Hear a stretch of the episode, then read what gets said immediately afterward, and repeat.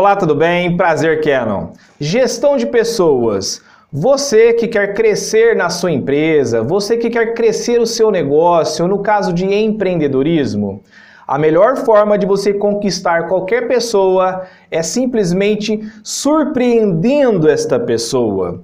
Se a pessoa te pede algo, tenta trazer duas vezes mais, tenta fazer duas vezes mais.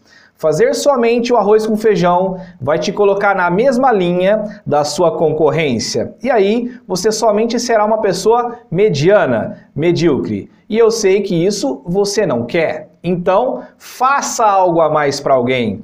Seja surpreendente.